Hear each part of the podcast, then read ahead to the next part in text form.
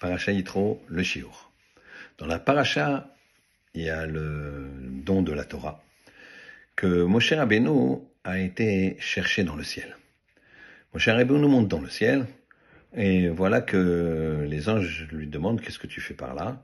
Et il lui dit, moi, ce que je fais par là, je viens chercher la Torah.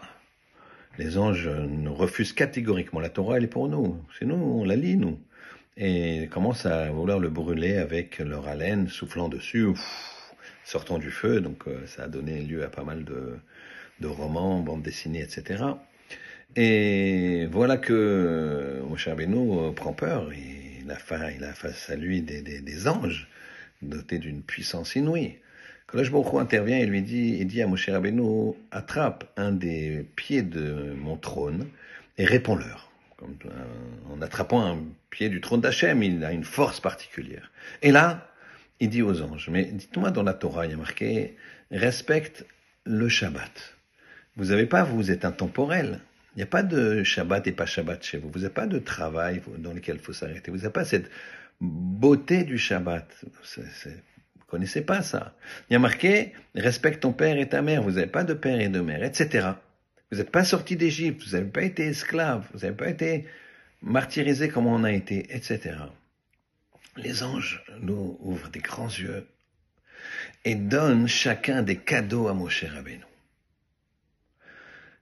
Et l'ange de la mort lui-même va lui donner un cadeau inestimable c'est le secret d'arrêter l'ange de la mort, même quand il y a un décret du ciel de là-haut, qu'il a carte libre, malheureusement, et que les bons, les mauvais, tout le monde est en danger. C'est le cas de guerre, de l'Inquisition, de la Shoah, etc. Eh bien, il a donné la solution pour arrêter l'ange de la mort dans ce cas-là.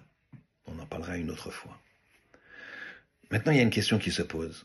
Mais les réponses qu'il a données, mon cher Rabbeinu, un enfant de 6, 7 ans, 8 ans qui est au Talmud Torah, il va, il va leur donner. Est-ce que vous avez un père, une mère? Est-ce que vous êtes sorti d'Égypte? Vous, les anges, ça ne vous regarde pas? Eh bien, écoutez bien la réponse. En fait, la Torah, c'est un un livre exceptionnel.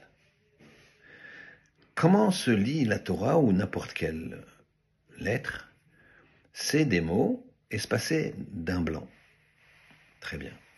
Si vous collez maintenant, juste tout simplement, vous gardez les mêmes mots et vous les collez, il n'y a pas de blanc, alors ça va être lisible beaucoup plus difficilement et voire différemment. Et si vous mettez des blancs qui ne correspondent pas aux mots que l'on connaît, alors là, c'est carrément incompréhensible. Comme si on dit euh, il était une fois, et je coupe et je mets, je mets il est tu et plus loin comme ça. Je coupe les mots mais différemment. Eh bien, sachez que la Torah, c'est que des noms de Dieu, que les anges y proclamaient et qui lisaient dans leur sens. Mais Moshe leur a montré en coupant différemment sans changer quoi que ce soit, juste en mettant des blancs à des, endroits différents, que ces mêmes noms d'Hachem représentaient l'histoire du peuple juif dans toute sa pérennité. Et là, ils ont vu qu'il y avait une lecture à travers les noms de Dieu, qui était la lecture du peuple juif, de l'avenir du peuple juif. Alors là, ils ont été ébahis, époustouflés, et ils ont donné ce secret à Moshe, leur secret à Moshe. Il faut bien comprendre, la Torah, c'est un ensemble de noms d'Hachem. Quand tu dis la Torah, tu te connectes avec le Créateur. Tu deviens meilleur, tu deviens stable, tu deviens spirituel, tu as une hauteur, pas de violence, la pensée, l'amour de l'autre, l'amour d'Hachem. À toi de jouer.